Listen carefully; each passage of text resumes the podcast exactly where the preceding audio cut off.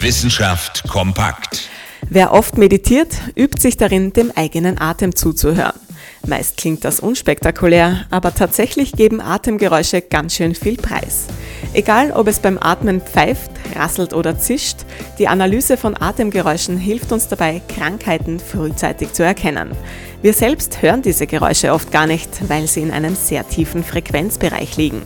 Aber spezielle Screening-Methoden können sie sehr wohl erfassen.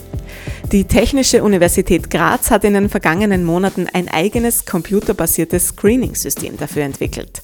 Damit sollen Lungenkrankheiten und sonstige Auffälligkeiten in unserem Atemorgan objektiver beurteilt werden können. Das ermöglicht eine genauere Diagnose und bessere Therapien.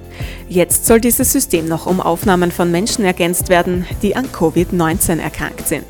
Wenn der Computer erstmal gelernt hat, diese zu identifizieren, könnte das Screening-System auch bei Massentests zum Einsatz kommen.